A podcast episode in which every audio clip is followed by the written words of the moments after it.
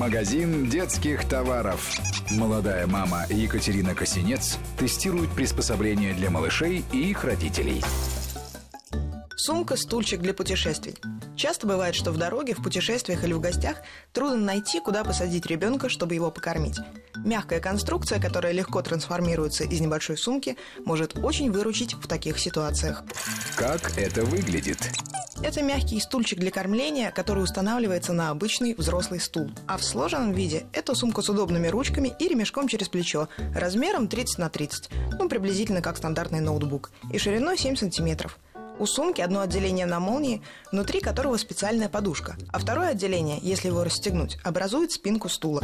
В застегнутом виде это своеобразный кармашек, в который убираются все ручки. Есть крепление на коляску, два ремешка на кнопках. Как это работает?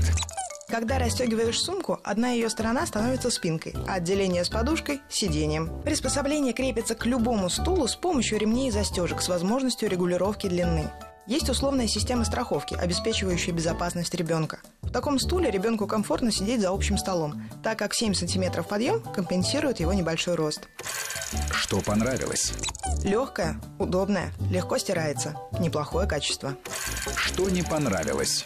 Нет столика, который, кроме прямого своего назначения, еще и дополнительно удерживает ребенка. Кроме того, сам стульчик мягкий, из-за этого не обеспечивается стопроцентная безопасность. То есть оставить ребенка в таком стуле одного нельзя. Сколько стоит?